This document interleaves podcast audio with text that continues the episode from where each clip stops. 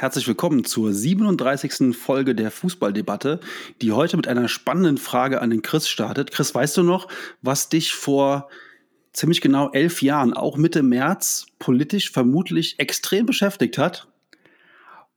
Vor elf Jahren? Welches ich Jahr auch, ich, muss es auch, ich muss es auch googeln. Es war, das war 2000, 2011 im März. Gab es ein weltumspannendes Thema Puh, ich, ich stehe auf dem Schlauch, Jan. Hilf mir mal weiter. Fukushi Fukushima ist schon so lange her. Und jetzt fragst du dich sicherlich, wie komme ich denn auf diesen abseitigen Einstieg? Das war das letzte Mal, dass im ähnlichen Dunstkreis Felix Magath als Trainer eines Bundesligisten bekannt gegeben wurde. So lange ist das schon her. Ähm, Krass, aber bist, da bist du auch wahrscheinlich selbst schockiert, oder? Also ja, total. Ich muss das auch googeln. Ne? Also ich habe eben mal aus Spaß geguckt, wann wurde Felix Magath zum letzten Mal Trainer in der Bundesliga und dann habe ich geschaut, was in diesem Dunstkreis so passiert ist und dann, dann merkt man mal, was das für eine zeitliche, also das kommt mir heutzutage mit dem, was alles in den letzten ja, Wochen, Monaten, Jahren geschehen ist, kommt einem das hervor wie in einem anderen Leben. Aber das, das ist dieses Altwerden. Äh, ich habe das bei Twitter mal gesehen. Äh, Vielen Dank. Äh, nee, ist ja bei mir nicht anders. Also äh, da so ein Bild. Äh, stell dir mal gerade äh, die Welt vor 20 Jahren vor. Ja. Und in meinem Kopf ist dann ein Passat, ein Golf 2 ja. oder sonst was. Und auf einmal ist dann Golf 5 oder so. Genau. Also, wenn ich, wenn ich, wenn ich, wenn ich sage, das war vor 20 Jahren, dann meine ich 1990 und nicht 2002, ja. Also. Genau das. Okay. Ja. Aber jetzt gestern Abend, wir hatten gestern Abend kurz Kontakt. Ich habe dir, ich hab dir den Link geschickt zu der Felix Magath Meldung. Ich weiß nicht, ob du es vorher schon gehört hattest. Was war dein erster Gedanke, als du das gehört hast gestern? Ach du Scheiße. Äh, also ganz ehrlich, also ähm, ich habe mir gedacht, und mein zweiter Gedanke war dann, krass sind die verzweifelt. Und der dritte war, das kann vielleicht sogar gut gehen. Oh, okay. Ähm, ja, also gestern Morgen, ähm, muss ich ganz ehrlich sagen, habe ich diese Meldung mit Korkut, habe ich so am Rande mitbekommen, was eigentlich ja klar war. Ne? Also äh, die Medien hatten ja schon das Spiel am Samstag zum ähm, Entlassico ähm, ne, Hütter, Hütter gegen Korkut. Und gut, nach dem Spiel noch, wie es verlaufen ist, war eigentlich klar, dass Korkut am Sonntagmorgen entlassen würde. Ist dann auch geschehen. Aber ich hatte ehrlich gesagt eher so mit Friedhelm Funkel gerechnet. Oder mit Markus Gisdol. Oder mit David Wagner. So, das waren so die Kandidaten, die mir in den Sinn kamen. Ja, der übliche Gag Peter Neurohrer, ich weiß nicht, ich weiß nicht, ob er gemacht wurde bei Twitter, aber ich vermute schon. Aber auf Felix Magath wäre ich ehrlich gesagt nicht gekommen. Also ich also, das, das, ich, also ich habe auch äh, gestern Abend, als ich das einem Kumpel erzählt habe, der, der hat früher viel Fußball geguckt, aber ist inzwischen ein bisschen raus. Und der dann so, das war doch der, der Wolfsburg trainiert hat. Und Nürnberg und Bayern und, und, und, und. Der hat ja eigentlich die ganze Liga schon durch.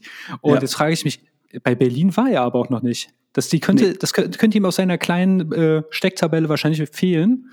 Ähm, und wirklich eine Wahnsinnsidee. Also, ähm, wobei ich, als ich dann irgendwann mal ähm, im Doppelpass den Namen Gisdol gehört habe, habe ich mir auch gedacht, was wäre das für eine Wahnsinnsidee? Man müsste sich mal gucken, äh, anschauen, wie erfolgreich er bei seinen letzten Stationen war. Also, dann hättest du auch mit Typhoon weitermachen können. Bei Magath ähm, habe ich das Gefühl, das kann nur in zwei Richtungen gehen. Es gibt kein Grau da. Entweder äh, holt er alles aus dem raus und die, die kommen nicht mal in die Relegation oder die gehen gnadenlos unter. Aber ich glaube tatsächlich, fußballerisch sind die ja alle ja gar nicht schlecht. Und ähm, punktuell haben die das bis zum 0 zu 1 immer auch gezeigt. Ich glaube, die brauchen wirklich jemanden, der ihnen Angst macht. Und deshalb kann ich mir tatsächlich vorstellen, dass das, also dass der Bobic ihnen gesagt hat, hier Leute, wir, wir stellen jetzt die Uhr auf Null. Wer jetzt Gas gibt, der ist nächstes Jahr hier mit dabei. Wer nicht, der fliegt sowieso. Und der Destination suche ich aus, quasi. Also du wirst verramscht, egal wo du hinkommst. Das machen wir. Und ähm, ja, gut, ich habe ja gestern gewitzelt auf Kriegsfuß mit Major Payne. Ähm, neue Teile kommt raus. Dafür hat er sich auch den richtigen ins Haus geholt. Also ja, kann aber, sein. Äh, ja, also bei Gistol muss ich ganz ehrlich sagen, habe ich gerade gezuckt, weil bei Gistol bin ich völlig anderer Meinung als du. Also das sehe ich komplett anders. Gistol wäre für mich der Griff gewesen, der hätte in meinen Augen sicherlich zum Erfolg geführt, also zumindest Klassenerhalt. Denn Markus Gistol ähm, schafft genau das, glaube ich, was die Hertha jetzt im Moment braucht. Denn ähm, das habe ich beim HSV gesehen. Das habe ich bei Köln damals schon sofort geahnt und es war bei Hoffenheim ähnlich. Ähm, und deswegen glaube ich, wäre er der Richtige gewesen. Er schafft es einer Mannschaft, eine defensive Stabilität zu verpassen und vorne hilft dann mit vielen langen Bällen äh, der liebe Gott. Ähm, Gut, das, der Vorteil ist halt damals gewesen beim FC zum Beispiel, er hatte mit Modest wirklich jemanden gehabt, der auch dann relativ gut trifft. Ähm, und der Rest war viele gute Wünsche aus der Abwehr mit hohen Bällen. Hat beim FC funktioniert, er hat die erst stabilisiert in der Defensive und hat sie dann vor dem Abstieg gerettet. Du hast natürlich recht, Chris, dass er, dass er keine Mannschaft dann wirklich weiterentwickelt und erfolgreich ist. Da gebe ich dir vollkommen recht. Aber was wäre denn jetzt für Hertha erfolgreich? Das ist ja das, was du immer sagst der Aufstieg ist tausendmal teurer und schwieriger als der Abstieg. Also muss man den Abstieg mit allen Mitteln der Welt verhindern. Und ich glaube, das hätte Markus Gisdol geschafft. Ähm, mit der Art, wie er Fußball spielt, hat er Hoffenheim gerettet, er hat den HSV gerettet und er hat den FC gerettet. Und ich glaube, dass er einfach näher am Geschäft ist, näher an der Bundesliga ist. Und deswegen wäre Markus Gisdol für mich die richtige Wahl gewesen. Ich, bei mir ist halt diese 0,72 Punkte, äh, das ist ein Punkterschnitt aus der äh, Saison, ja. äh, das ist bei mir noch präsent. Mein Wunschkandidat wäre tatsächlich Friedhelm Funkel gewesen, weil der ist einfach so erprobt im Abstiegskampf, der weiß haargenau, das ist so, ja. bei Pulp Fiction gibt's doch den Wolf, den die immer rufen, wenn sie eine Leiche beseitigen müssen, ja. Und das ist der Wolf für den Abstiegskampf, der, der weiß haargenau, was zu tun ist. Ja, aber, aber Gistol wird da so ein bisschen, ich glaube, der kommt da so ein bisschen zu kurz, denn er hat auch wirklich dann in den drei Stationen das, das geschafft, was, er, was sein Auftrag war. Und er, er sieht sich, glaube ich, nicht als Retter, aber inzwischen hat er so diesen, hat er so für mich zumindest dieses Image und in meinen Augen wäre die richtige Wahl gewesen. Viele Munkel sicherlich auch. Dem hättest du die Härte auch geben können, kein Problem. Aber ähm, Felix Magath habe ich halt das Riesenproblem mit, dass natürlich das Image ist, das ist der Schleifer, das ist derjenige, der erstmal die Leute bricht. Hat er auch heute in der Pressekonferenz als erstes gesagt. Pekarik kennt er ja noch von früher, so nach dem Motto, der wird denen jetzt erstmal erzählen, was auf sie zukommt. Der spielt ja auch mit seinem Image dann so ein bisschen. Und ganz ehrlich, Felix Magath Qualität war ja immer in der Transferpause 48 neue Spieler zu kaufen. Und ähm, ja, wir haben jetzt ein Problem, wir haben gerade keine Transferperiode. Also er kann keine 48 Spieler kaufen. Beim Felix Magath kommt dir das irgendwie so vor, stell dir vor, du, du hast jetzt einen offenen Bruch und musst operiert werden, ja? Nimmst du den Arzt, der vor zehn Jahren studiert hat und vielleicht einfach ganz gewöhnlicher ist, oder nimmst du den Top-Chirurg aus den 20ern? Ja, oder ist es halt so, dass dein, dass dein offener Bruch halt nicht operiert wird, aber das andere Bein dafür nachher äh, auf dem Mount Everest dich hüpfen kann, ähm, weil du einfach so fit bist, dass der offene Bruch halt vollkommen egal ist. Das kann natürlich auch sein, ja. Und vermutlich wird es auch so sein. Aber ähm, die Hertha ist ja eigentlich vom, vom Kader her, wenn man sich das so anguckt, eigentlich schon auch eine Mannschaft, die so mit Offensivspielern auch, auch gespickt ist, die die offensiven Fußball spielen wollen. Und ich weiß nicht, ob Magath das jetzt hinkriegt, indem er die einfach jetzt wirklich schleift und deren Charakter erstmal so ein bisschen formt. Da, da reicht doch überhaupt jetzt nicht die Zeit für. Ich, also, ich, mir fehlt vollkommen die Fantasie, also ich werde wahrscheinlich mit meiner These krachen scheitern hier, aber mir fehlt vollkommen die Fantasie, wie das funktionieren soll. Total. Ja, äh, ich sag ja, das kann 50-50, es gibt da nichts dazwischen. Ähm, ich kann mir auch vorstellen, dass dein Gefühl auch da das Richtige ist. Dann wird's lustig, dann wird die nächste zweite Liga nochmal besser und irgendwann mal wird die wahrscheinlich das Zweitliga-Abo teurer sein als das Bundesliga-Abo, wenn es so weitergeht. ähm, weil ich meine, Hertha, also falls Schalke und Hamburg den Aufstieg nicht schaffen und die Hertha kommt noch dazu, ja, das könnte lustig werden, ja. Und auf jeden Fall mal große Stadien. Ja, also auf jeden Fall auch ein paar interessante Auswärtsfahrten, keine Frage, aber irgendwie habe ich das Gefühl, Hertha ist zu groß zum Absteigen, aber andererseits denke ich an das, das Jahr, als Lucien Favre, die fast, also die waren sogar im Meisterschaftsrennen in dem Jahr lange drin und im Folgejahr sind sie sang- und klanglos als 18. abgestiegen. Da habe ich mir auch schon gedacht, die Hertha kann nicht absteigen. Ähm, dieses weißt du, wann die das letzte Mal gewonnen haben? Weißt du, wann die das letzte Mal gewonnen haben, die Hertha? Vor Covid? Welche Variante ist jetzt hier die Frage? Omikron? Nein, da wurde gerade Olaf Scholz vereidigt im Bundestag. Ja. Da haben die das letzte Mal gewonnen. Also, ey, das ist eine katastrophale Bilanz. Also, muss man ganz ehrlich sagen, die haben die letzten sechs Spiele gar nichts mehr gerissen. Und ähm, das Torverhältnis fliegt denen auch um die Ohren. Ne? Also, die haben minus 34. Das heißt, ähm, von allen anderen, die da hinten drin stehen, Stuttgart minus 16, Arminia minus 12, Augsburg minus 14. Gut, Fürth ist noch schlechter, aber auch nur zwölf Tore. Das heißt, das Torverhältnis ist auch noch richtig schlecht. Man sieht also, wo deren Baustelle ist. Und dann fände ich, also ich bin jetzt auch wirklich nicht der größte Davy Selke-Fan, aber wenn ich sehe, wie der da beim 2 zu 0 ähm, am Wochenende verteidigt gegen Matthias Ginter, da so alibimäßig hochspringt, wie er sich aber eine Woche vorher feiern lässt für sein 1 zu 2 und das ganze Stadion da einmal umläuft, als hätte er gerade die Champions League geholt. Also da merkt man einfach, mit solchen Leuten verhinderst du doch nicht den Abstieg. Dann die Nummer mit Arne Friedrich, ähm, der da jetzt gegangen ist. Ähm, also ich habe gestern mit äh, Krishan gesprochen, schöne Grüße an der Stelle und unsere Vermutung war, ähm, Freddy Bobic ist ein Inside-Job vom VfB Stuttgart. das hat der Verbundenheit. Ah, wobei, der Bobic hat bei mir halt durch die Frankfurt-Zeit so ein krass Ja, nein, war ein Spaß. Ähm, Auf Freddy lassen wir nichts kommen. Supermann. Ja, wobei äh, statistisch gesehen, was er bei der Hertha gemacht hat, ist tatsächlich Mist.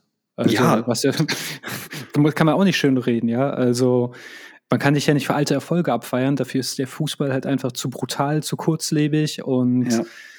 ähm, die haben, Entschuldigung, ganz kurz, die haben, das wusste ich gar nicht, die haben sogar diese Soforthilfen beantragt. Also die haben doch irgendwie Kohle ohne Ende bekommen von dem, von dem windigen Windhorst da und haben trotzdem Soforthilfe beantragt. Also wo ist das Geld hin? Im Winter wurde noch der beste Stürmer noch ausgeliehen nach Florenz. Der hat jetzt in fünf Spielen vier Tore gemacht. Schönen guten Tag.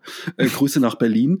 Ähm, äh, die Kunja, 30 Millionen haben sie noch eingenommen. Also ich weiß nicht, ich bin ja als HSV-Fan wirklich vieles gewohnt. Ne? Und wir haben auch irgendwann mal Bert van Marwijk geholt in der völligen Verzweiflung, Bernd Hollerbach. Und am Ende, also das war, wir haben auch viel Mist gemacht. Aber Hertha, also letztes Jahr Schalke und jetzt Hertha, die toppen das schon so ein bisschen. Ne? Also mit, wir, wir alle erinnern uns noch an, an Jürgen auf, auf Facebook. Ha, ho, he, euer Jürgen.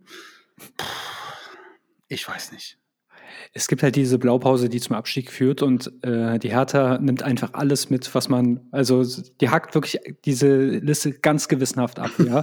Und da sind die sehr deutsch, ja, das stimmt. ja, allein schon, dass diese, diese Doku wegen dieser Windhorst-Schelte nicht gesendet werden kann. Hast du das mitbekommen? Ja, ja, habe ich. Äh, Erzähl's aber kurz, weil ich glaube, das haben nicht alle Hörer mitbekommen. Äh, es sollte nämlich eine äh, Doku zu äh, Hertha BSC Berlin gehen und die musste abgebrochen werden, weil so viele Leute sich negativ über den Windhorst ähm, geäußert haben, hätte man das schneiden müssen, hätte es die Produktionskosten verschlungen. Und ja, das sagt eigentlich, eigentlich auch, also ist geil, die können sich nicht leiden, die Spieler haben keine Mentalität, man hat schon ewig nicht gewonnen. Jetzt hat man Major Payne aus seinem Grab geholt. Ich weiß nicht, was noch kommen muss, aber das ist wirklich. Klingt eigentlich wie die letzte Staffel von The Walking Dead so ein bisschen, ja? Ja, das ist so, als würdest du auf die Klippe, du siehst die Klippe und was mache ich? Oh ja, jetzt trinke ich noch einen Red Bull und laufe so richtig schön mal einfach in die Richtung, passiert schon nichts. Genau. Also Du fährst ähm, mit Vollgas drauf zu und verwechselst auch noch Gas und Bremse in dem Moment. Ja, ja schönes Bild. Also das ist eigentlich das. Und jetzt guck, guck mal ganz kurz. Ich habe das mal aufgemacht für dich. Äh, letzten Spiele, die haben noch acht Spiele, die Hertha, ne? Ähm, davon vier zu Hause, vier auswärts. Als nächstes kommt ähm, Hoffenheim zu Hause. Puh, die habe ich am Wochenende gesehen gegen Bayern. Ich fand die jetzt nicht so schlecht.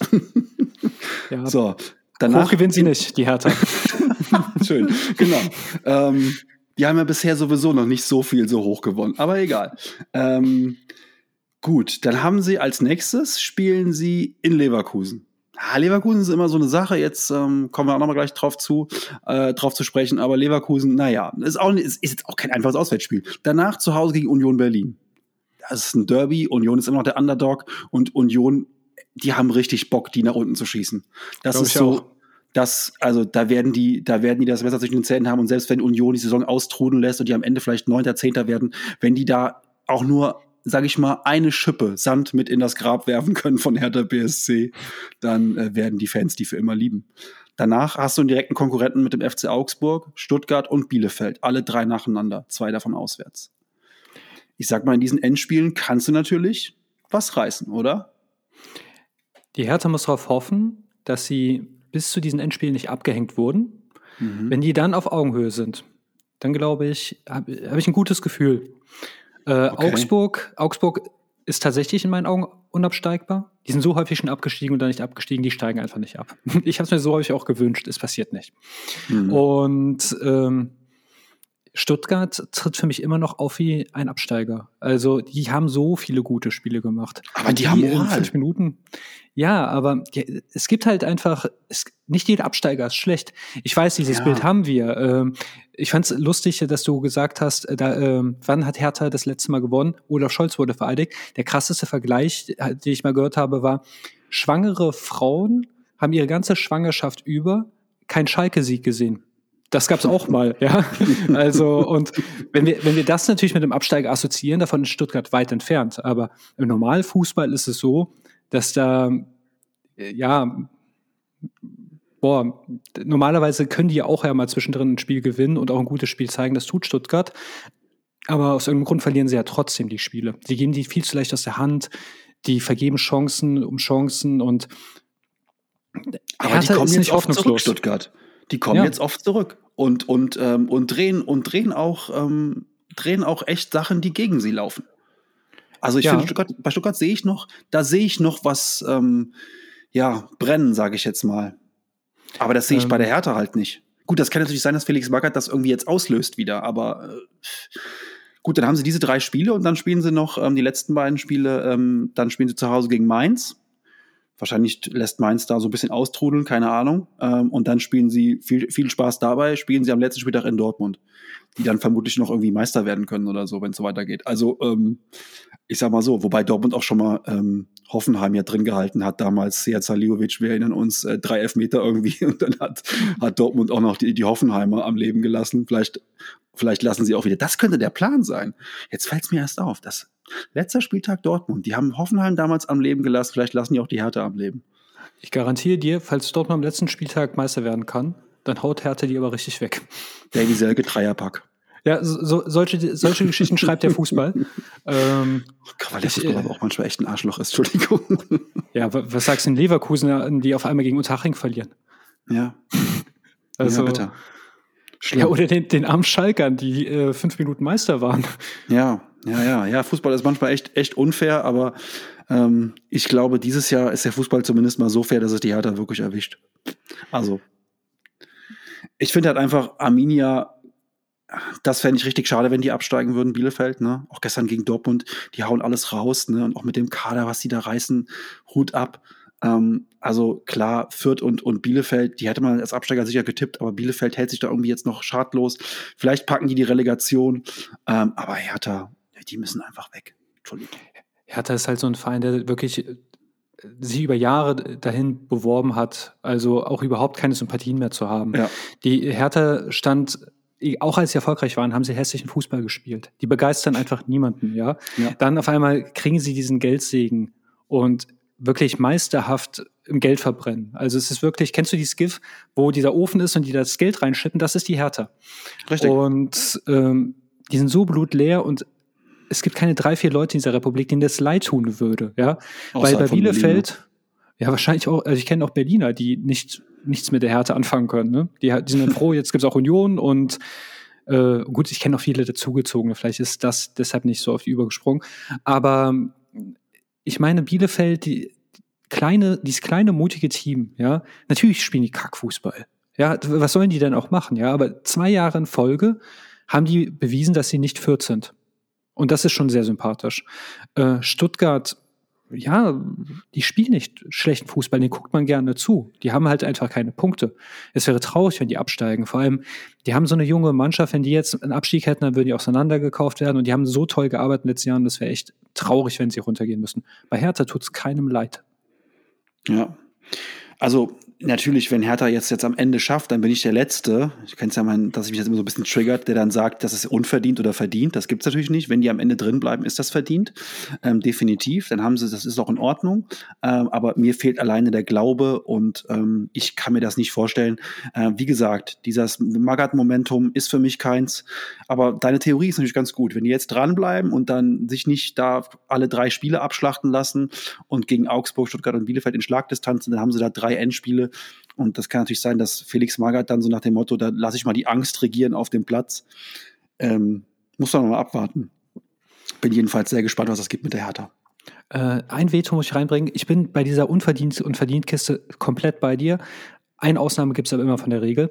Erinnerst sich noch, ähm, als Köln 7-1 abgeballert wurde? Jetzt diese Saison? Nee, vor ein, zwei Jahren war das, wo, wo du gesehen hast, das, das war pure Wettbewerbsverzerrung, weil ich glaube, Köln wurde da am letzten Spieltag 7-1 rund gemacht. Die Ach, gegen, gegen, ich glaube, gegen Bremen, ne? Genau. Und da würde ich sagen, ähm, da kannst du verdient und unverdient schon in den Mund nehmen, mhm. weil, äh, weil sowas geht gar nicht. Also. Ja.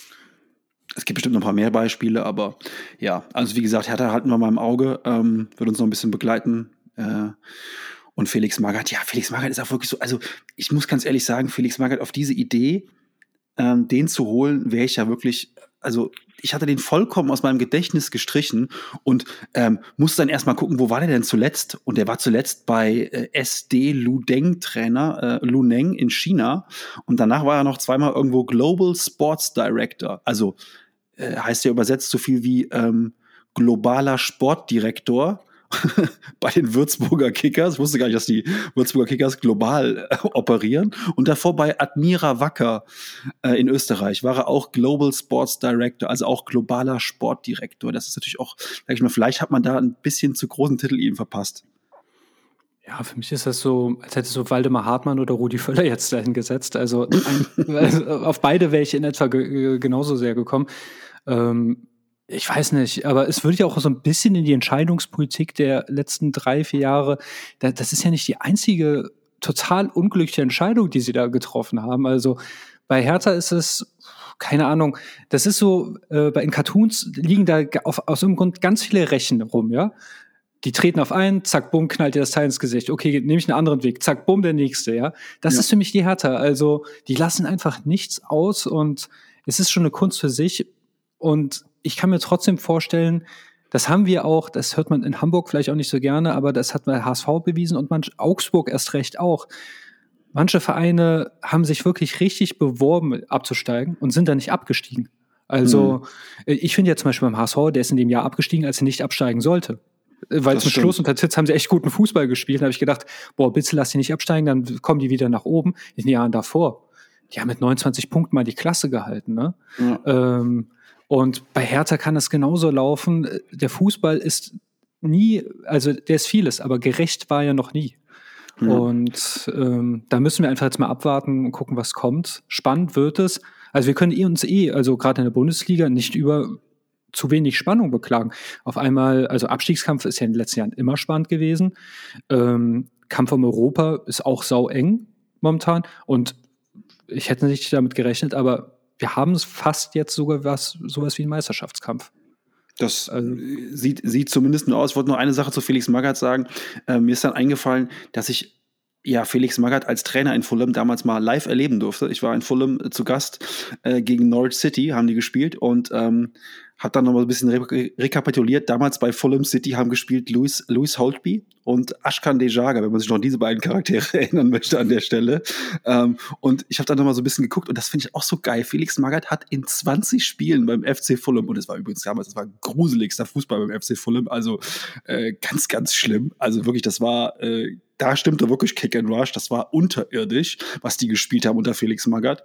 Der hat damals in 20 Spielen, was ja echt nicht viel ist, ne, so äh, 20 Spiele ist ja eigentlich nix äh, in der englischen Saison, hat er 47 Spiele eingesetzt. Ganz kurz, 47 Spiele in 20 Spielen. Also alleine das ist schon so, wie geht das? Da muss er im Prinzip dreimal komplett elf neue Leute aufgestellt haben. Das geht gar, eigentlich gar nicht.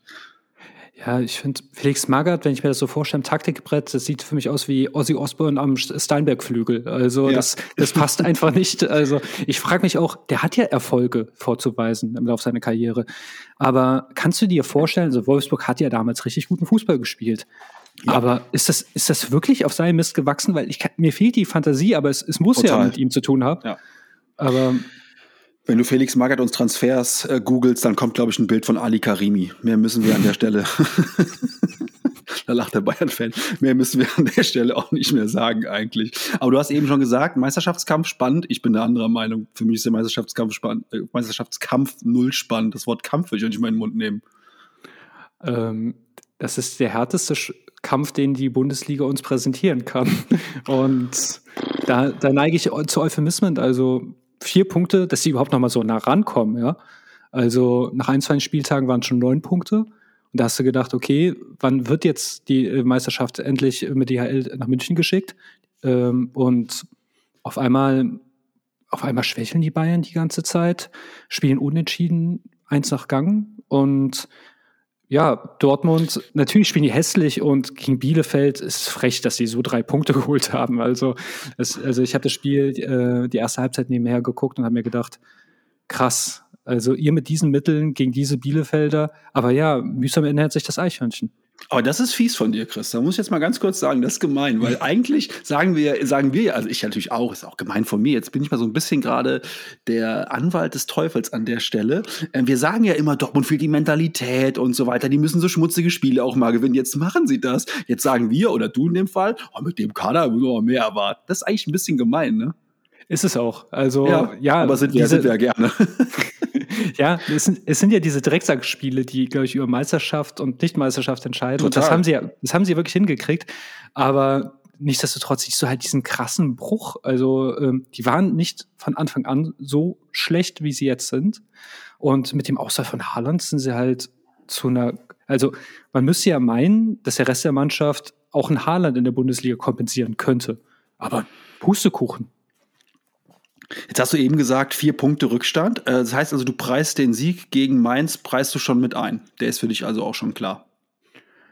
Ich gehe jetzt einfach mal davon aus, weil bei Mainz, das ist jetzt nicht mehr das Mainz-Bo Svensson der letzten Rückrunde. Mhm. Ähm, die sind aber, wie, wieder zu Mainz geworden. Aber zu Hause? Ich denke mal, es wird ein, wird ein, wird ein Nachholspiel werden unter Flutlicht, Mainz. Hm. Also ich sag mal so, das ist jetzt keine Aufgabe, die du so im Vorbeigehen löst. Da musst du nee. schon seriös rangehen und musst es mit voller Ernsthaftigkeit äh, das auch annehmen, dieses Spiel. Meins ist unangenehm und wenn ich sage, das musst du seriös annehmen, dann sind wir eigentlich schon mal Knackpunkt in Dortmund. Also ich sehe diesen, diese drei Punkte noch nicht. Natürlich, wenn wir die jetzt einpreisen wollen, weil vielleicht wirst du auch, wahrscheinlich wirst du auch recht haben, dass sie das Ding gewinnen, sind es noch vier Punkte. Aber für mich ist halt klar, die müssen noch nach München. Und dann ist wieder der FC Bayern der dann der FC Bayern ist, wo wir alle sagen, oh, gegen Salzburg werden die vielleicht, oh Gott, werden die ausscheiden und dann gewinnen die halt 7-1. Und wenn jetzt halt der BVB kommt und wir sagen, oh, der ist aber richtig stark, jetzt haben die da in Mainz 3-0 gewonnen, Haaland ist zurück, Kreuz ist zurück, mein Gott, alle wieder fit, Hummels und dies und das und dann fahren die nach München und kriegen fünf Stück. Also für mich ist das auch, ähm, The Zone und Sky machen jetzt so ein bisschen dieses Fass auf im Meisterschaftskampf, damit so ein bisschen Spannung ist. Aber für mich ist das überhaupt kein, das ist maximal ein Kämpfchen. Ja, zumal naturgemäß tut sich Dortmund in Mainz immer schwer. Also äh, selbst als sie noch deutlich besser drauf waren, haben die auch da, Mainz hat nicht, nicht nur einmal eine Siegesserie der Dortmunder schon unter Klopp äh, mhm. beendet. Und da habe ich mhm. auch immer blöd geguckt.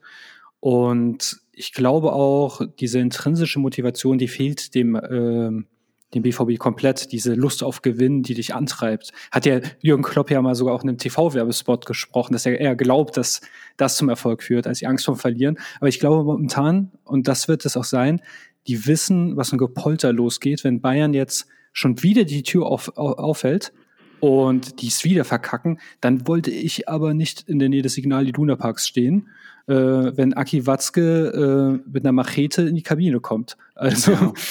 und aber du hast recht, ähm, wenn sie die auf diese vier Punkte aufschießen, nach München fahren. Die Bayern, das, das habe ich auch, auch nach dem 1-1 äh, in Salzburg gesagt, die bleiben cool, wenn sie da sind, wenn sie müssen, sind sie da. Und die werden, also Dortmund, falls sie sich trauen, auf vier Punkte ranzukommen oder gar näher. Ja. Das, das, das wird was Historisches, das wird so wehtun, das, das, das wird ähm, im, im Ruhrpott auf dem Index landen. Das wird ganz schmerzhaft. Ja, also ich glaube, die Bayern haben sich ein bisschen gefangen jetzt und ähm, wie gesagt, die werden jetzt nicht noch viel mehr Punkte abgeben und dann müsste jetzt schon wirklich ein Wunder passieren.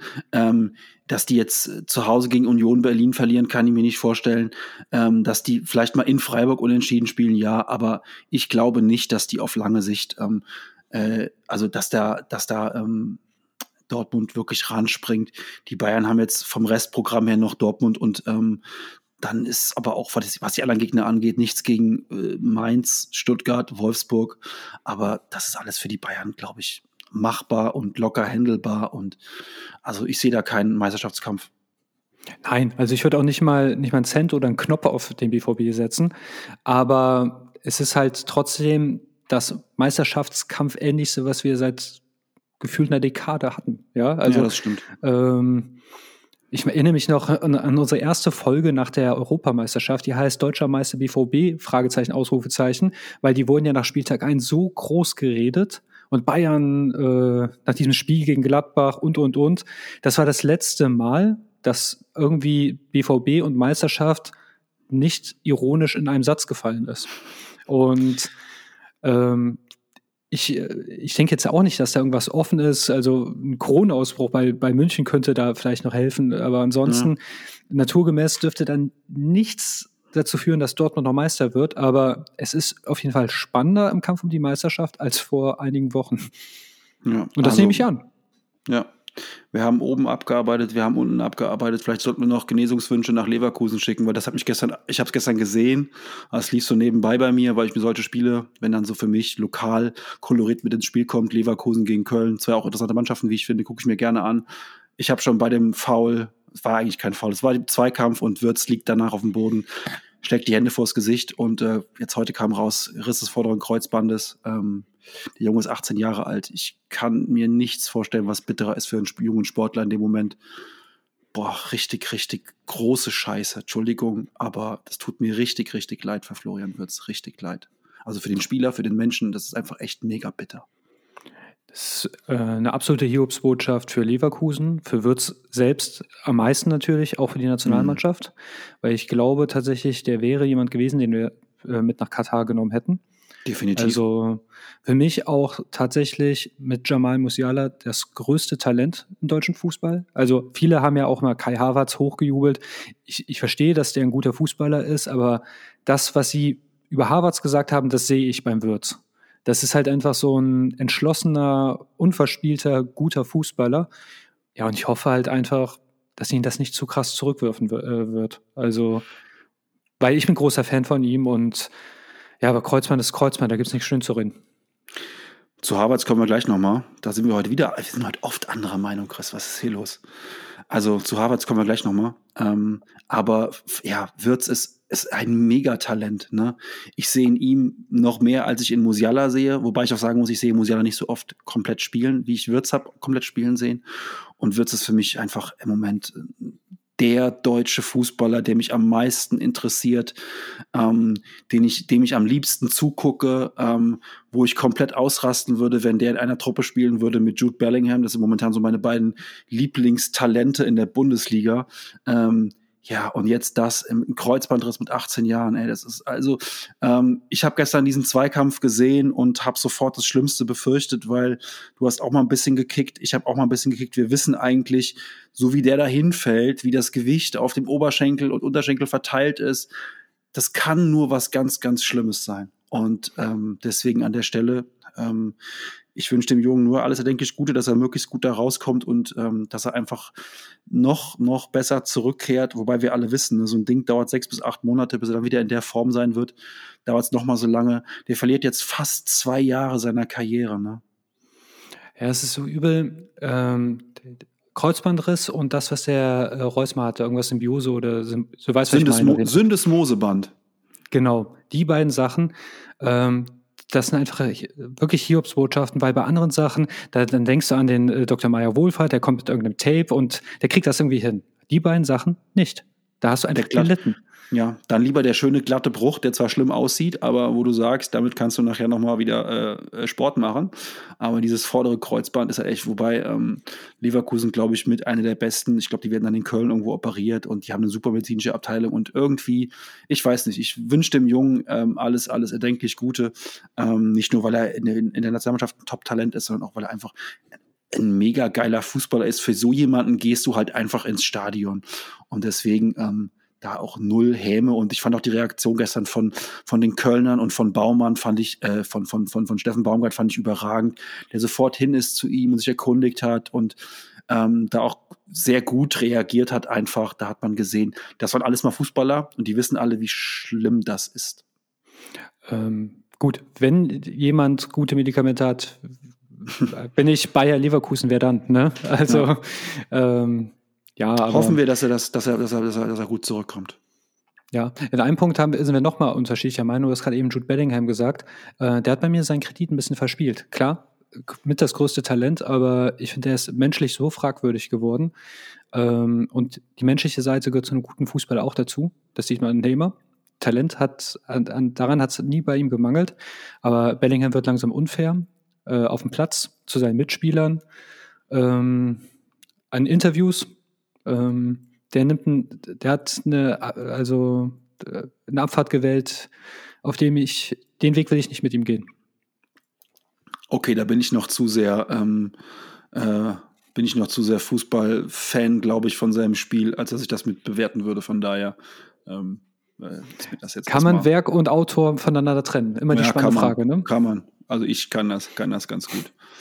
Ähm, Jo, dann äh, schauen wir zurück. Als ich die letzte Folge, in der ich ja nicht äh, dabei war, da war ich ja noch im Urlaub, ähm, gehört habe, war, war übrigens so lustig. Ich hatte die letzte Folge gehört ähm, an dem Abend, an dem äh, PSG in Madrid auftrat und ich hatte noch so im Kopf, wie Max und du, schöne Grüße an der Stelle, über das Hinspiel gelästert habt, für ein langweiliger Mistkick. Und ja, da erwarte ich schon das Besondere, wenn Real gegen PSG spielt und das sehe ich da nicht und langweilig und das Rückspiel war in meinen Augen eins der, also zumindest mal der spannendsten Fußballspiele ab dem Beginn der zweiten Halbzeit, dass ich das lange gesehen habe. Klar, ihr habt über das Hinspiel gelästert, aber das Rückspiel war dann schon, also hat zumindest mal entschädigt, fand ich. Also ich bin über den Verlauf mehr als glücklich, weil ich habe mich ja ganz weit aus dem Fenster gelehnt mit meinen Statements über City und PSG. Dass sie es mir jetzt so einfach machen, hätte ich jetzt dann auch nicht gedacht. Aber ähm, das Rückspiel, ich habe tatsächlich nur die zweite Halbzeit gesehen und ich schalte ein und dann sehe ich, okay, PSG führt 1-0, jetzt ist der Trop wohl gelutscht, ja. Und Tor, Tor, Tor, ja. Und dieser Sieg, den kannst du ja zwei Personen auf dem Platz widmen. Klar, Karen Bossemer mit seinem Dreierpack, wie er die, wie er PSG quasi im Alleingang auseinander nimmt, der alte Mann, den, äh, den so viele schon abgeschrieben hatten. Und äh, nicht nur, weil, weil er ein Landsmann ist, Luka Modric, was der da beim zweiten Treffer macht und wie viel Modric in diesem Sieg drin steckte. Auch ein alter Mann. Krass.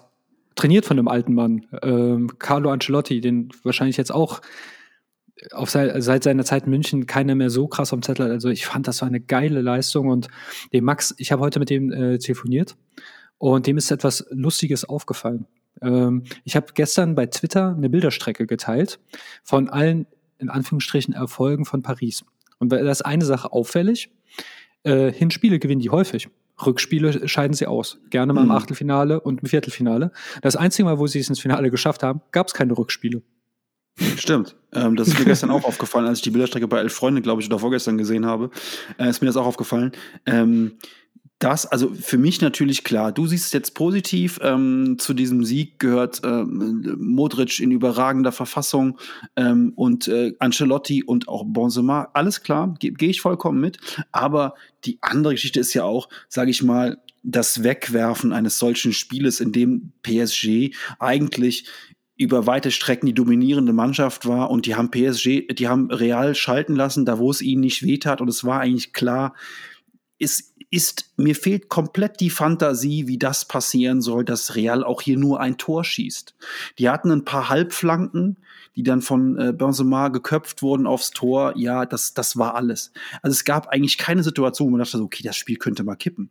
Und dann waren zwei spannende Szenen. Die haben ein paar Konter weggeworfen, äh, PSG, und zwar ziemlich arrogant auch weggeworfen. Und ähm, dann kommt das, was natürlich dann auch kommt, ist, dass dann Donnarumma auch denkt, ähm, er wäre auf einmal ähm, Daniel Heuer Fernandes und meint, er könnte da hinten Fußballtänzchen machen. Und das ist halt eben, da muss man halt eben auch Daniel Heuer Fernandes sein, um sowas zu machen. Ähm, also für mich niemals ein Foulspiel. Also ganz ehrlich, hätten die das abgepfiffen, hätte ich sofort, hätte ich sofort äh, den Fernseher ausgemacht. Ähm, niemals ein Foulspiel, auch wenn da natürlich nachher äh, Pochettino was, was Großes draus macht, aber das ist niemals ein Foul an Donnarumma. Und dann kippt dieses Spiel auf einmal durch so eine Dämlichkeit des Torwarts. Und da kannst du doch als Trainer an der Seitenlinie nur verzweifeln. Da wirst du doch wahnsinnig. Ich, ich bewundere Pochettinos Nervenkostüm jetzt nicht, weil äh, das war natürlich kein Foul, aber mit was Menschen erst da zu tun hat. Ne? Und dass er sich davon vielleicht auch anstecken lässt in so einem Moment, ja, wo du eigentlich ein, ja, du bist ja schon mit mehr als einem Bein im Viertelfinale und dann sowas. Ähm, keine Ahnung, wo ist der Erklärungsansatz? Wahrscheinlich der, der gleiche, vielleicht sollte es Bayer 04 Paris bald heißen, weil das ist nur Leverkusen beherrscht es in fünf Minuten ein Spiel so derart wegzuwerfen, ähm, dass, dass 85 Minuten hervorragende Arbeit komplett über den Haufen geworfen werden. Ja. Und äh, bei Paris ist es offensichtlich dasselbe. Also ähm, bei Leverkusen verstehe ich nicht, warum das passiert. Bei Paris kann ich mir wunderbar erklären. Ähm, wir haben uns ja schon mehr als einmal darüber unterhalten, dass dieser Kader offensichtlich von einem kaufsüchtigen Kleinkind zusammengestellt wurde. Ja, einfach alle Namen gekauft, kein bisschen auf die, wie der Footspieler sagen würde, Teamchemie äh, Chemie geachtet hat. Aber auch wenn du guckst, guck dir mal die Körpersprache von Messi an, nach den Toren und allem. Also, wenn, wenn ja. wir hierzulande auf Mesut Özil draufkloppen, ja, äh, dann wüsste ich also gut, dass Messi kein Deutscher ist. Ja, mhm. Eieieiei. und auch der Neymar, also da scheint ja auch den Parisern jetzt scheinbar der Kragen zu platzen. Zu Recht, wie viel er gekostet hat und was er gebracht hat, also Kosten-Nutzen-Rechnung. Oh, ganz, ganz, ganz, das, das ist ja wirklich ein Best Practice für, wie man es nicht machen sollte. Ähm, Mbappé kann einem leid tun. Für mich einer, der auch in diesem Spiel die Leistung gezeigt hat. Aber du kannst nicht ein Spiel alleine gewinnen. Ähm, ja, vor allem also, mit, so einer, mit, mit, so einer Abwehr. Also ganz ehrlich, was, was äh, Kim Pembe und äh, Marquinhos da hinten teilweise spielen, das ist einfach, du hast eine Zirkustruppe, du hast die Harlem Globetrotters und die Harlem Globetrotters haben immer schon äh, viele Punkte geworfen, aber niemals verteidigen können. Und das ist bei denen ja genauso. Die haben Kim Pembe, ähm, der wirklich dann äh, von, von fünf Situationen macht der viermal einen Stellungsfehler ähm, oder Marquinhos, der auch immer schief steht und äh, obwohl Benzema ja wirklich, der ist Jahrhundert irgendwie kürzlich geworden und ähm, hat auch bei, bei Sprint, da glaube ich, pendelt der irgendwo zwischen mir und, ähm, und dir wahrscheinlich. Also, aber trotzdem, der hat so viel Gefahr ausgestrahlt, äh, dass eigentlich, äh, ja, ich weiß nicht, also ähm, Gefahr im Sinne von, dass da, wenn da mal ein Pass kommt, dass dann äh, jemand da ist, der ein Tor machen könnte, aber es kamen halt keine Pässe. Interessant war natürlich, dass das ganze Spiel tippt, äh, kippt, als Toni Groß ausgewechselt wurde. das ist natürlich ganz lustig eigentlich. Äh, bis dahin war relativ viel Querpässe und äh, Diagonalbälle zur Eckfahne, die haben alle nichts gebracht. Und dann dachte ich eigentlich, okay, er holt Groß runter. Puh, das fliegt Ancelotti um die Ohren. Gut, aber dann kam Donnarumma und ähm, das Ende ist bekannt. Ja, wir beide, also ich habe mich natürlich richtig, ich habe mich richtig gefreut. Ich bin jetzt kein Real-Fan, ich kann die eigentlich auch nicht leiden, ich kann mit denen auch nicht viel anfangen. Aber dass PSG da so ausscheidet, ist natürlich, sage ich mal, das ist ja ein Fest. Das ist ja, also, war ja geil. Äh, da will ich jemanden zitieren. Ähm, bei Twitter hat jemand geschrieben, ich hasse Real, aber lieber 30 Real Champions League Titel als nur einen von PSG. Ja. Und ich gehe diese Bingo. Aussage so Bingo, mit. Gehe ich also, komplett mit. Ja. Äh, und wirklich, ich weiß, dafür muss ich auch, wenn ich mal wieder beichten gehe, Schadenfreude, Gehässigkeit, das sind alles Todsünden. Ich weiß, aber die tut mir, ich kann, wenn ich die beichte und es tut mir einfach nicht leid. Ja, ich, ja. was soll ich denn machen, ja? Nee, ich und beichten, weil das ist einfach, das ist total verständlich. Ich kann in keiner Welt kann ich mir jemanden vorstellen, der diese Truppe abfeiert, außer es ist ein Zwölfjähriger, der bei FIFA ähm, das, äh, das Trikot geil findet oder so und der ein Neymar-Fan ist oder so. Nicht mal die Pariser Ultras, dass es sowas noch überhaupt gibt. Also, das hat mich auch gewundert, als ich einen Artikel gelesen habe. Aber selbst die haben keinen Bock mehr. Also die sind dankbar, was äh, für das, was ich weiß, ich kann mir den Namen leider nicht merken, was der Chef da gemacht hat. Aber die haben von Leonardo so die Schnauze voll, die haben von Neymar die Schnauze voll, Messi total Misskredit. Ähm, das hast du auch bei den Five-Aktionen gesehen, ja. ja. Äh, ähm, und ich, ich kann das verstehen. Also, was bringt dir denn eine Meisterschaft nach der anderen in dieser bedeutungslosen Liga, wenn du dein, dem Teufel also wenn ich dem Teufel meine Seele verkaufe, ja, dann will ich auch was dafür bekommen, ja, ja. und dann nicht die publige League All Meisterschaft, dann äh, diese, also lieber nicht, er, also lieber ehrlich sein und nicht in der Champions League dabei sein, als mit diesen Mitteln so wenig rausholen und sich zum Gespött der ganzen Welt machen, Jahr für Jahr. Wir reden hier über eine Truppe, die im Hinspiel mal 4-0 gegen Barcelona gewonnen hat. Ja, und dann und jetzt, ja. ja. Und dann jetzt Messi kriegt 30 Millionen im Jahr. Mit Treuebonus wird er dieses Jahr noch ein bisschen mehr verdienen.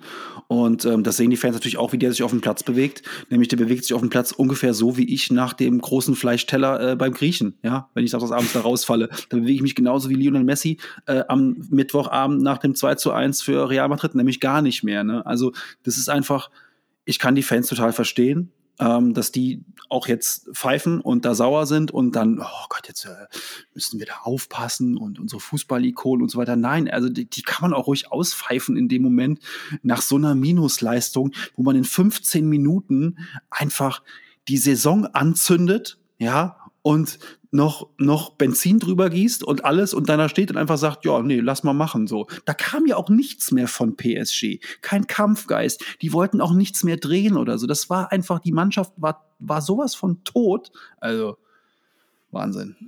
Ich will mal kurz ein paar steile Thesen nach Gang raushauen und ich werde auch jetzt nicht so auf die, ähm, also die Compliance-Abteilung darf sich danach bei mir beschweren. Messi hat bewiesen in diesem Spiel, dass er ein Idiot ist. Warum ist er ein Idiot? Äh, er war bei Barcelona, ein ganz großer, jemand für die Geschichtsbücher, ja. Und innerhalb von unter einem Jahr hat er sein ganzes Andenken zerstört.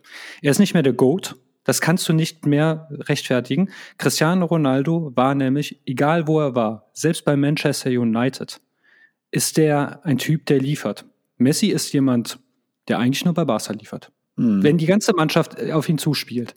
Das ist kein Goat. Er hat ja also in diesem Jahr schon bewiesen, dass doch Ronaldo der Bessere ist. Buja. Punkt Nummer zwei. Ich habe heute mit Max darüber gesprochen. Was passiert denn, falls sie da den Ausverkauf starten? Neymar, für den ist es okay. Barca kauft sich den Clown zurück. Ja, weil bei, bei dem rechnen die, okay, da wissen wir, was wir haben. 27 oder 28 Jahre alt, von dem haben wir noch was. Wer will denn einen 30 Millionen Euro Verdiener, der unter Beweis gestellt hat, dass er nur erfolgreich ist, wenn die ganze Mannschaft von ihm quasi gecoacht wird. Auch ein Riesenproblem bei Argentinien unter anderem. Erinnere mhm. dich als äh, bei, bei der Fußball-WM, als er den Trainer abgesägt hat. Und die mhm. Mannschaft macht das mit. Das außer von Argentinien und Barcelona gibt's das nicht mehr und würde jetzt Barcelona, die wollen ja gar nicht zurück.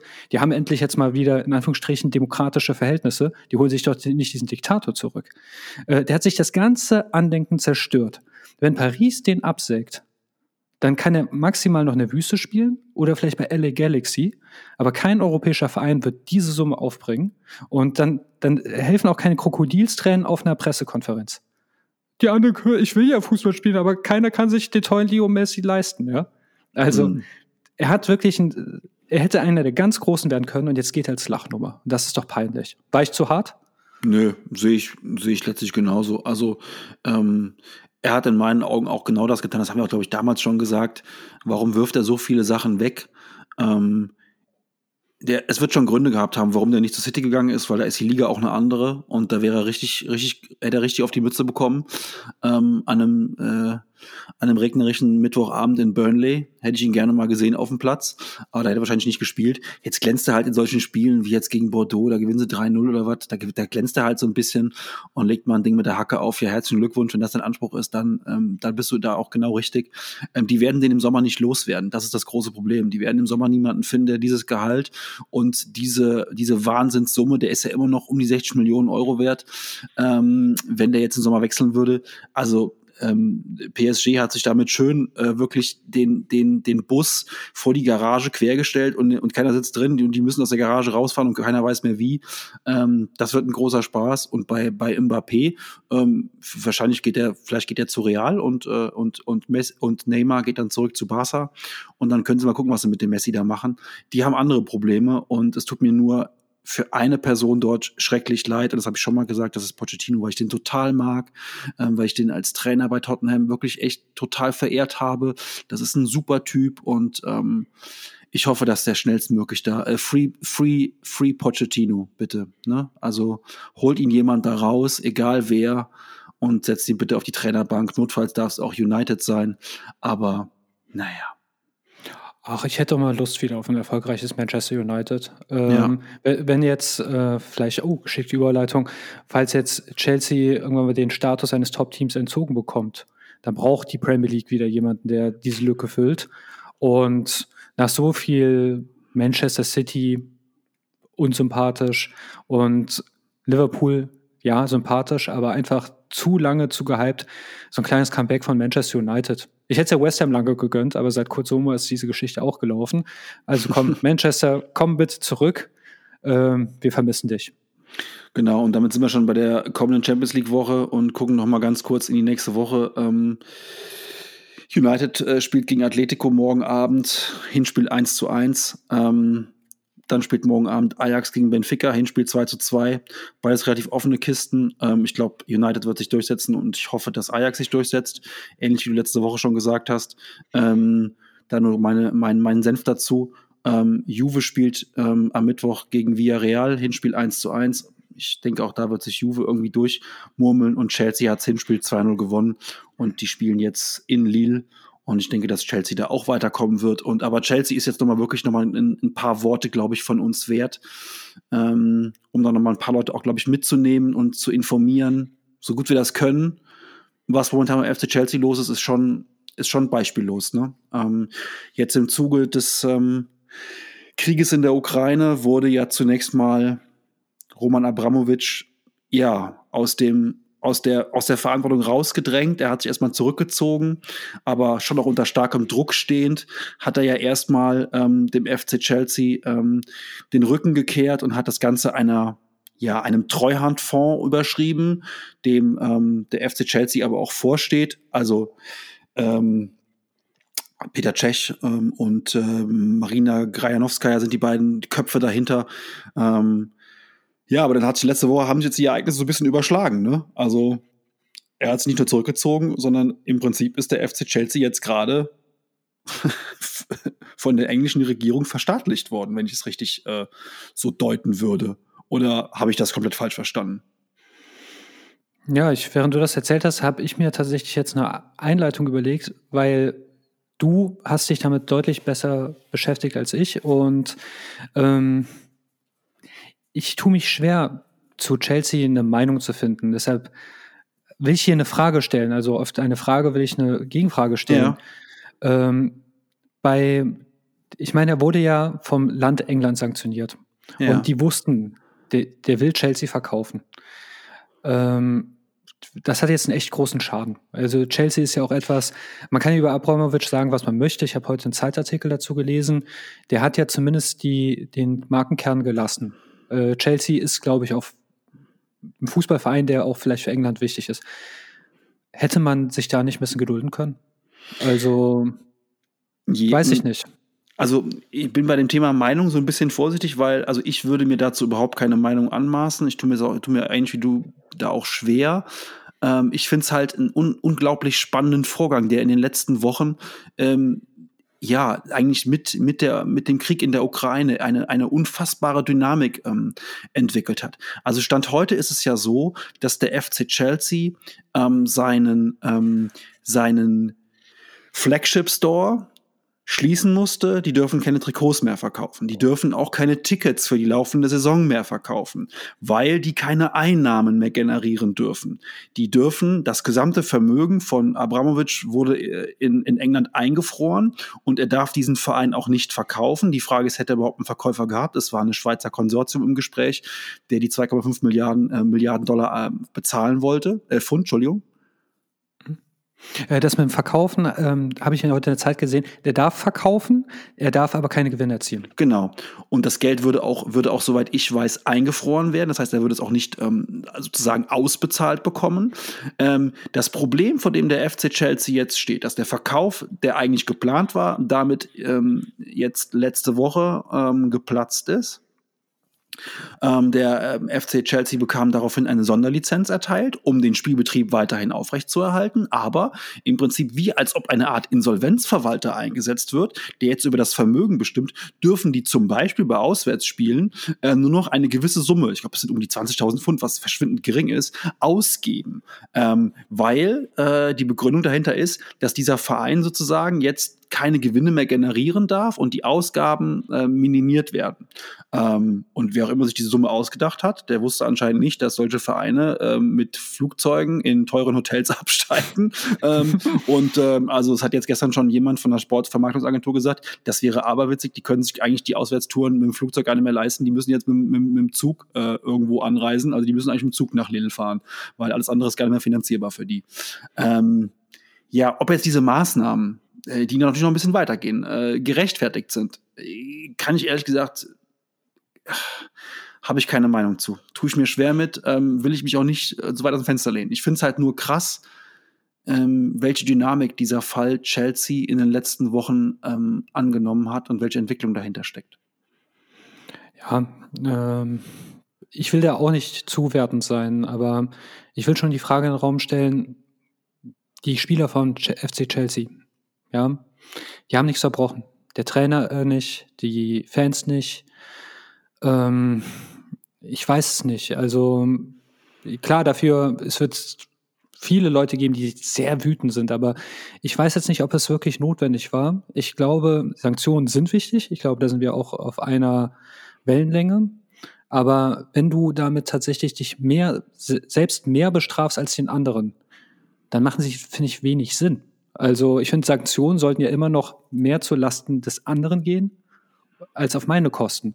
Mhm. Und da frage ich mich, ob die Relation da gegeben ist, ob das so ein geschickter Schachzug war, wie man es gemacht hat. Ähm, der Typ, der die Summe unter anderem festgelegt hat, der ist offensichtlich kein Fußballfan. Ne? Also allein schon, was auch so ein Trainingsbetrieb, gerade bei Chelsea, die, die, wir haben ja in der Trainerfolge darüber gesprochen, so ein Hightech-Training äh, kostet ja auch Geld und bei den Spielern, wenn sie jetzt die Klarheit hätten, so und so, und so lang werden wir Sachen rückstellen und wenn das abgewickelt ist, kriegt er das rückgezahlt, ja. Die sind ja alle vermögend genug, um das durchzustehen. Und ich glaube, alle werden gut beraten, jetzt auch Charakter zu zeigen und dann sagen, okay, ja gut, dann kriege ich halt mein Gehalt äh, vielleicht erst in einem halben Jahr ausgezahlt. Die, ja. Ich glaube, die können sich das gerade so leisten, die Spieler vom FC Chelsea, auch wenn das Leben in London teuer ist. Ähm, Aber weil ansonsten halt fällt dieser Verein auseinander. Sie dürfen halt zum, ja genau, sie dürfen halt zum Beispiel keine neuen Verträge abschließen. Dann sind wir ja bei dem Verein fällt auseinander Ding. Ne? Sie dürfen jetzt den Vertrag mit Antonio Rüdiger zum Beispiel, deutscher Nationalspieler, der darf aktuell nicht verlängert werden, läuft im Sommer aus. Ähm, und sie werden im Sommer wahrscheinlich noch Aspiluqueta ähm, und sie werden einige ablösefreie Abgänge haben. Christen sind ja auch. Das heißt also, denen bricht mal kurz ähm, die Dreierabwehr hinten weg.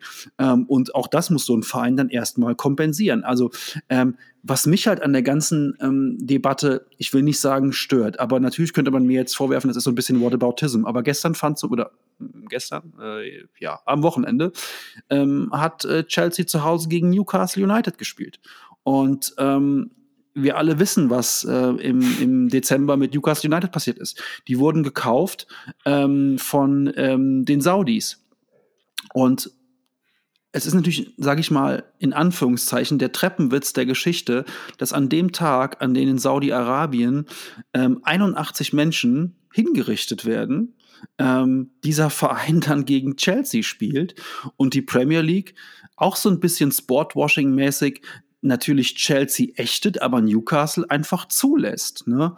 Ähm, und das ist so ein bisschen mein Punkt, wo ich sage, ähm, dann müsst ihr aber auch konsequent gegen den Eigner von Newcastle United, äh, gegen den ähm, Scheich hier, ich glaube Bin Salman heißt der, ähm, Bin Salman, Entschuldigung, ähm, vorgehen und nicht nur gegen ähm, Roman Abramovic, der sich ja sowieso aus Chelsea schon seit 2018 zurückgezogen hat. Er hat seit 2018 kein Visum mehr. Er darf gar nicht mehr länger als, ich glaube, drei Tage oder vier Tage äh, nach Chelsea, nach London, nach England einreisen ähm, oder ins, ins, ins Vereinigte Königreich einreisen. Er war, er war eh meistens nur noch bei Auswärtsspielen oder wenn es Champions League-Finale anstand. Ähm, also ja, für mich wird da so ein bisschen von der Premier League halt mit zweierlei Maß gemessen. Ne? Die haben ziemlich schnell als erste Maßnahme die Premier League-Übertragung in Russland ähm, verboten. Wobei man sagen muss, diese, diese ähm, Zuschauereinnahmen sind für die eh relativ gering. Und dann kam auch sofort von dem Fernsehsender ähm, die ähm, Antwort, dass man gerne sein Geld zurück hätte. Und dann hat die Premier gesagt, ja, bekommt ihr alles zurück, euer Geld. Ähm, ihr dürft aber uns nicht mehr in eurem Land zeigen. Und ähm, wir spenden nochmal eine Million Pfund für die Ukraine-Hilfe als kleine Retourkutsche. Das ist alles, ist, kann man alles so machen. Will ich gar nicht drüber urteilen. Ähm, aber dieses zweischneidige Schwert in der Premier League, dass du halt Eigner hast, Besitzer hast, die natürlich politisch nicht korrekt sind. Und jetzt kann man natürlich, ist da Katar aktuell noch so ein bisschen außen vor, aber da wollen wir auch nicht genauer hingucken anscheinend. Und dann hast du halt neben den Kataris bei Man City, hast du jetzt aber auch noch die Saudis in Newcastle und du hast eben äh, Roman Abramovic in, in, in Chelsea. Und das ist schon ein Problem für die Premier League, das sie lösen müssen. Wobei in einem Punkt, ähm, ich hatte dazu, das, das wollte ich eigentlich erst später kommen. Ähm, wir dürfen die Sachen nicht vermischen. Die Premier League hat ja nicht Sanktionen ausgesprochen, sondern das Land England äh, hat ja Abramowitschs Geld eingef äh, eingefroren. Ähm, nichtsdestotrotz, bei allem, was du gesagt hast, gehe ich komplett mit. Ähm, Saudi-Arabien ist kein menschenfreundliches Land. Ich denke, darauf können wir uns einigen.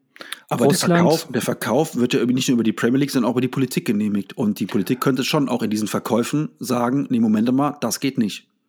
Ähm, da bin ich bei dir. Und äh, auch die Premier League könnte einfach sagen, hier, wir, wir haben auch so eine Art ethischen Kompass, das lassen wir nicht zu. Ähm, wie du schon sagst. Und das ist ein Whataboutism, alles, keine Frage, aber den gehe ich mit. Ähm, die Frage ist nur, wie weit wollen wir das spinnen? Ja? Ich habe im Rahmen des Afrika-Cups drüber nachgedacht. Guckt die ganze Welt zu.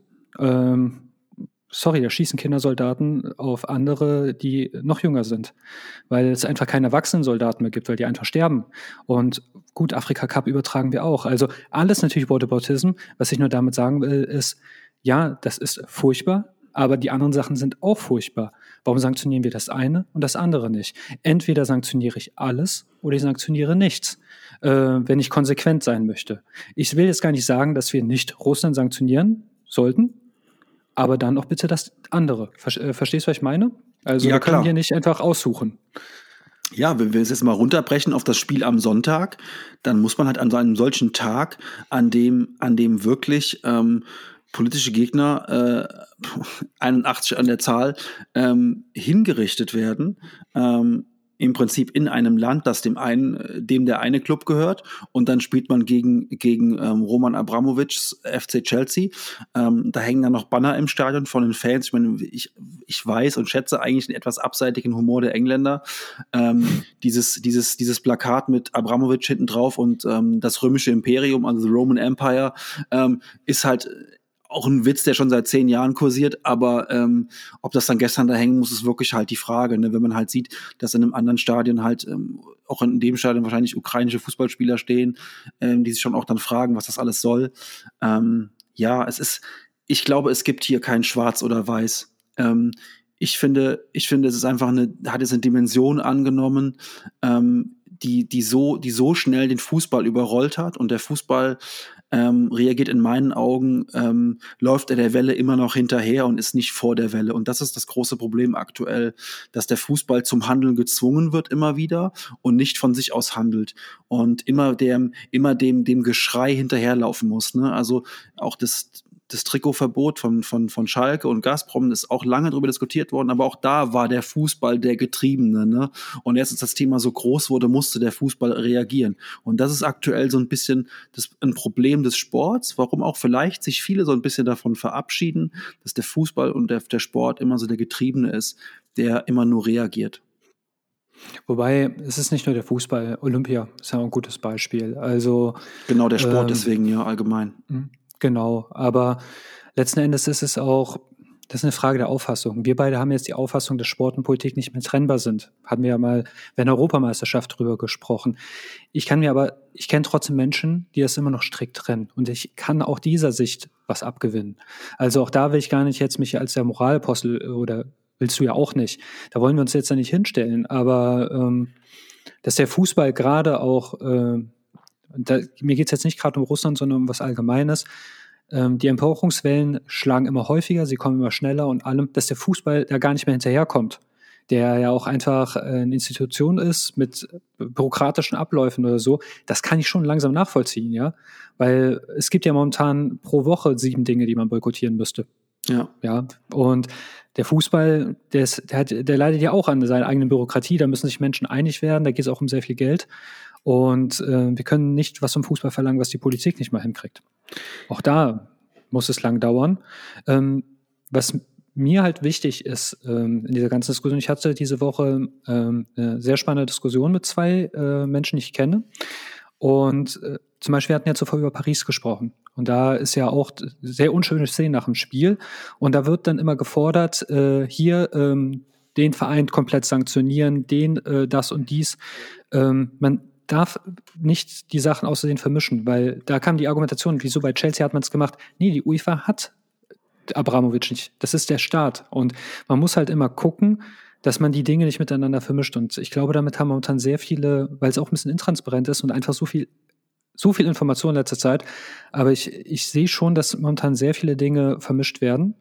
Und ähm, bevor man Sachen fordert, muss man sich über die Konsequenzen darüber im Klaren sein und wirklich jedes Mal wirklich gut abwägen, ob man jetzt eine Aktion fordert und ähm, aber im Schreien sind sie halt alle ganz schnell und im Fordern. Wenn es nicht um einen selbst geht, ne? Mhm, klar. Also ähm, ich denke auch, dass ähm, diese Trennung durchaus stattfinden muss, immer noch. Ähm, und ich würde niemals so weit gehen, dem Newcastle-Fan sein Recht abzusprechen, äh, sich samstags ähm, nach einer Woche harter Arbeit auf das Bier vor dem Spiel und das Spiel seines Vereins danach zu freuen und das zu genießen.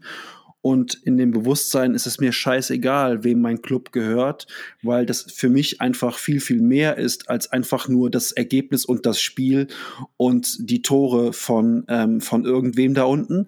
Ähm, das, ich glaube, da ist Fußball noch größer als das, was sozusagen für den Außenstehenden dazugehört. Da ist auch Newcastle als Verein einfach viel größer. Ne?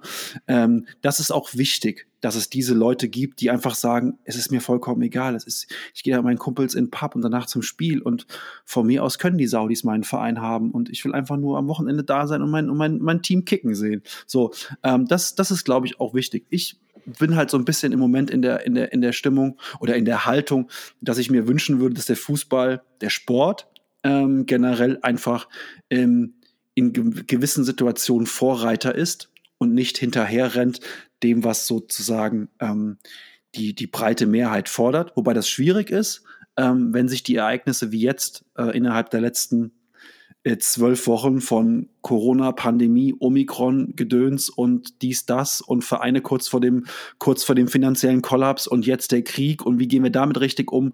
Das ist natürlich auch alles unfassbar schwierig. Aber jahrelang hat sich der Fußball einfach auch um all das einen Scheißdreck gekümmert, muss man auch ganz ehrlich sagen. Oder der Sport. Ja. Aber wir dürfen auch nicht zu hart werden. Ähm, Leute, die zum Beispiel, ich fand dein Newcastle-Beispiel sehr gut, äh, Leute, die jetzt ähm, den moralischen Zeigefinger heben. Das, das können nur unreflektierte Menschen sein, weil jeder von uns, und es gibt keine Ausnahme, die mir bekannt wäre, ja, geht ein äh, Deal mit dem Teufel an. Ähm, ich weiß, was ein Computer du hast, ein Apple, du hast ein iPhone, ich habe ein iPhone und so weiter. Ja, die Firma Foxconn, die, die haben Netze aufgestellt, weil die Mitarbeiter so schlecht behandelt werden, weil sie sich umbringen, damit sie nicht in den Tod stürzen. Wir, äh, wer in seinen Haushalt mal kritisch reinguckt, der wird sich wundern, wie viel Blut er an den Fingern kleben hat. Und wir, wir, wir suchen uns immer aus, wo wir gerade ähm, äh, moralisch erhaben sein wollen und wo wir wegsehen. Das tun wir alle, ja. Und deshalb, wer bin ich, dass ich jemanden vorwerfe, okay, wenn dir Newcastle so wichtig ist, dann ist das so, ja. Ich hoffe, dass du bei den ein oder anderen Sachen vielleicht verzichten kannst. Aber keiner von uns ist in der Position, einem anderen dann Vortrag zu halten, weil jeden, den ich kenne, der irgendwie diese Vorträge hält, wenn ich, muss ich nur einmal durchs Wohnzimmer gehen und dann konnte ich sagen, unethisches Produkt, unethisches Produkt und, und, und. Und das sollten wir uns ganz, ganz gehörig abgewöhnen. Ähm, um zum Sport zurückzukommen, was das jetzt aber im Endeffekt für den FC Chelsea besorgen, äh, bedeuten wird als Fußballverein, ich kann es mir gar nicht ausmalen. Also irgendwo müssen dann, wenn du die, wenn wir jetzt so richtig ein Erbsenzeller wären, müsste man dem bald eigentlich die Lizenz entziehen. Ja. Und damit sollte man denen aber eigentlich entgegenkommen, weil, wie gesagt, wir sanktionieren da so viele Leute mit, die nichts dafür können. Und das geht mehr zu unseren Lasten als zu deren, wenn wir das jetzt einfach total erbsenmessen, also wenn wir das so durchziehen. Ja, also man sollte, man hätte, also man weiß schon länger, was mit Abramowitsch los ist. Man weiß schon länger, welche, welche, welche Kanäle er da benutzt hat immer. Ähm, und man muss ja auch ganz klar sagen, ähm, der hat äh, damals diesen Verein übernommen und äh, man, man, kannte, man kannte vieles von ihm und wusste vieles von ihm. Ähm, er hat aber auch dieses Investment niemals wirklich ausgenutzt. Er hat den Markenkern nicht großartig verändert. Er hat diesen Verein aus dem, aus dem unteren Mittelmaß der Premier League damals in die europäische Spitzenklasse gehoben. Die sind inzwischen sogar, man könnte sagen, Weltklasse. Letztlich sind, die auch, sind sie auch Welt, Weltmeister in den, in den Vereinsmannschaften. Die sind fünfmal Meister geworden unter ihm. Sie haben die Champions League zweimal gewonnen, die UEFA, ähm, die Euro League zweimal. Ja, ähm, klar hat er auch zwischendurch 800 Spieler gekauft und davon waren 750 verliehen oder so. Alles, alles richtig. Aber der hat nichts gemacht, was nicht auch andere Club-Eigner machen in ihrem Verein und ähm, spielt immer noch in seinem, in seinem alten Stadion, ein bisschen umgebaut in der Stanford Bridge. Ähm, ich weiß nicht, warum jetzt da so hart vorgegangen wird von der Politik und man lässt aber Newcastle äh, mit den Saudis vollkommen unbeobachtet von Seiten der Politik. Das ist etwas, wo ich halt sage, da wird ein bisschen mit zweierlei Maß gemessen. Vielleicht sind diverse Politiker auch Everton-Fans, aber ähm, weiß man ja nicht. Aber äh, was ich halt auch noch interessant finde, und das will ich auch noch loswerden, ähm, häufig, das war aber nicht bei Schalke so und jetzt bei Chelsea so, kommen dann neunmal kluge und sagen, die wissen ja, mit wem die sich eingelassen haben. Ja gut, womit hast du denn geheizt, mein Freund, in den letzten zehn Jahren? Ja, haben wir also, wenn ich doch selbst nicht Selbstversorger bin, ja, oder andere Sachen, ja, diese Deals, keiner konnte wissen, dass das so, selbst die Politiker, unsere Politiker, ja, die nach bestem Gewissen arbeiten, niemand konnte oder die wenigsten konnten ahnen, dass es so schlimm wird. Ja, und dass das alles so schnell geht. Und jetzt sich dann neunmal klug hinzustellen, ja, Schalke, selbst schuld, dass du jetzt neun Millionen weg hast, äh, du wusstest doch, mit wem du zu tun hast, dann denke ich mir auch, ganz ehrlich, bitte, bitte sprich nicht weiter. Also sich jetzt so zu benehmen, diese Argumentation höre ich auch häufig bei Chelsea. Ähm, es ist halt einfach so, man schüttelt dem Teufel mehr als einmal am Tag die Hand. Und das ist äh, so ein Fall. Und äh, auch da würde ich nicht mit dem Finger auf andere zeigen. Ja, das wollte ich auf jeden Fall gerade mal loswerden. Nee, sowieso nicht, sollten wir sowieso nicht. Ähm, also ich glaube, dass es halt ein, ein super vielschichtiges Thema ist. Mich hat es halt deswegen so ähm, fasziniert, weil es auf einmal eine Dimension angenommen hat, ähm, wo wir vor zwei Wochen noch dachten, naja gut, der zieht jetzt aus dem Geschäft zurück. Naja gut, jetzt hat er diesen Trust eingesetzt. Okay, jetzt will er den Verein verkaufen. Gut, das ist auch ein normaler Vorgang in England, dass dann ein Eigentümer seinen Verein verkaufen will. Und die Eskalationsstufe war auf einmal so, nee, Moment mal, jetzt ist der da im Prinzip Persona non grata, Vermögen eingefroren und äh, der Verein steht, steht kurz vor dem Ruin, muss man ja wirklich mal so sagen. Der Verein steht wirklich am, am Abhang. Und ähm, das, ist, das ist echt krass. Und diese Dimension, ähm, natürlich reden wir immer noch über Sport, ja, wir reden nicht über Krieg, aber wir sind ja ein sportlicher Podcast. Und diese Dimension fand ich einfach nur mal krass, dass wirklich auch so ähm, eine Dynamik angenommen, die, die, für, die mich total überrascht hat, muss ich ganz ehrlich sagen. Und jetzt müssen wir irgendwie gucken. Ähm, es war eigentlich, hat die Folge lustig begonnen und wir sind jetzt total ernst und traurig geworden. Und ich suche schon verzweifelt danach, wie können wir jetzt noch, wie können wir jetzt noch zu irgendwas, ja, lustigem überleiten zum Schluss, wo wir sagen, darüber können wir noch mal kurz ein paar Minuten reden ähm, und äh, lohnt sich noch mal kurz. Ja, bis du den Thema dir aussuchst, ähm, ich habe den Leuten immer gesagt, äh, wenn ich eine Zeitreise machen würde und zu meinem 2000er Ich gehen würde und dem erklären würde, wie die Welt aussieht, der würde mich doch für verrückt halten. Nee, bekommt nicht alles, ja. Das, das habe ich das erste Mal vor zehn Jahren gesagt. und das habe ich auch das, das nächste Mal dann vor Covid gesagt und auch jetzt, ja. Ähm, ist halt einfach eine verrückte Welt geworden und dass das uns alle überfordert. Ich finde auch, du, du siehst doch, wie wir die, die ersten 40 Minuten dieser Folge sehr klar gesprochen haben, direkt immer schon eine Meinung. Aber manche Sachen dürfen auch einen überfordern. Und Total. es ist absolut nicht schlimm. Es ist absolut nicht schlimm, dass man auch manchmal sagt, ich weiß ja selbst, ich bin überfragt. Ja, weil es ist einfach so viel. Und auch wenn das jetzt drei Wochen her ist, ich glaube, der Schock wird bei uns noch sehr, sehr lange sitzen. Ja, ich habe jetzt noch ja. einen kurzen Abschluss für die letzten, für die letzten drei Minuten unserer heute dann äh, 75-minütigen Folge. Ähm, was ist DFB-Präsident und ein Stadtteil in Koblenz? Neuendorf. Genau. So.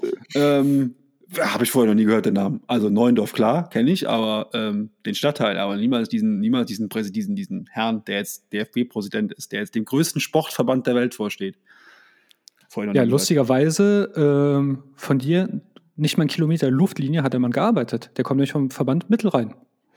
Äh, ja, richtig, genau. Ja, ähm, aber Von der Koblenz zu Oberwert. Sagt mir, Wunderschön ja, zum Grillen. Sagt mir, sagt mir gar nichts. Wobei, ich glaube, da musst du ganz kurz müssen unterscheiden, weil ich glaube, der Fußball, hier ist Fußballverband Rheinland und nicht Fußballverband Mittelrhein. Das ist, glaube ich, ein Unterschied.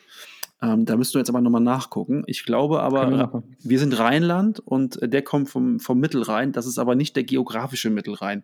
Äh, das müssten wir jetzt aber nochmal wirklich nachgucken und das wäre mir jetzt zu viel Aufwand, das zu googeln. Ja, der DFB hat einen neuen Präsidenten. Ich wünsche dem Herrn viel Erfolg. Ich hoffe, er kriegt den, die Korruption und die Vetternwirtschaft im DFB in den Griff. Aber ich hege meine, meine Zweifel. Ähm, in einem Jahr, in dem die Fußball in Katar stattfindet, kannst du als DFB-Präsident eigentlich nur in die Sch Sch greifen, oder?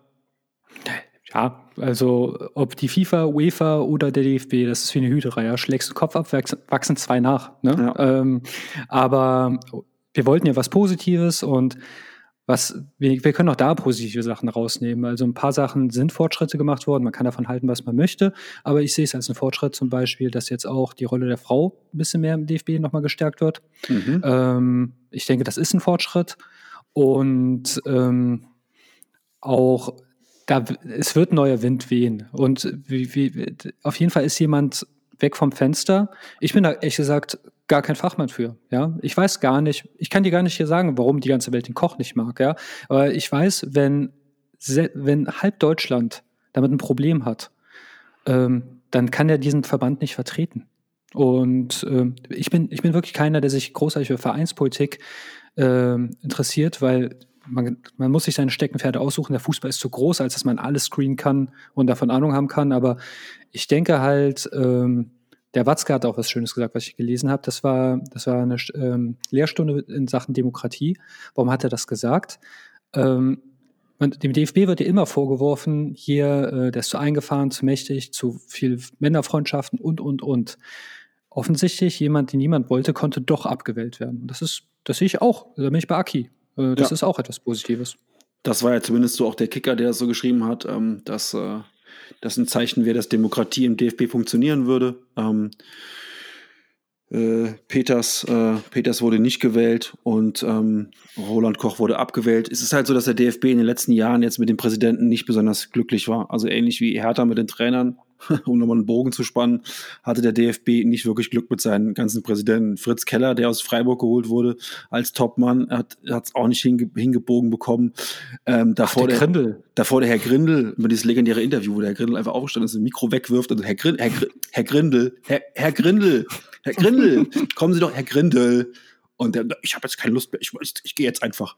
Also der DFB wirklich da, puh, für den weltgrößten Verband. Aber ehrlich gesagt, also in einem Jahr, in dem die, also in dem das jetzt wirklich losgeht, da, und wir haben ja jetzt momentan, ist ja dieses, ist ja so ein bisschen der, der Fokus dieses dieses Woke-Auges geht ja momentan auf andere Dinge. Ne? Wie, wie, das, wie das Auge bei Herr der Ringe ne? aus Mordor blickt das Woke-Auge gerade woanders hin.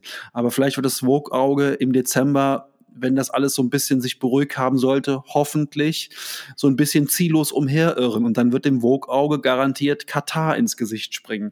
Und dann DFB-Präsident zu sein, das wird, wird ein großer, großer Spaß. Aber ich wünsche, also Spaß, in Anführungszeichen, wünsche dem Herrn alles Gute. Ja, äh, abschließend dazu zu sagen ist, ich glaube auch, deshalb ist es schwer, einen vernünftigen Menschen für diesen Job zu finden, weil wer tut sich das freiwillig an? Finde ich ja bemerkenswert. Das muss, das muss ein komischer Fetisch sein. Also ich würde diesen Job nämlich nicht haben wollen. Und ähm, was man sich bei diesen ganzen, also das denke ich mir bei UEFA, FIFA, diversen, diversen politischen Zusammenkünften, manche Dinge sind in Zeiten gemacht worden, die die halt aus heutiger Sicht schon prähistorisch sind. Und die Welt hat sich gewandelt, sie ist schneller geworden, äh, der Fokus ist anders.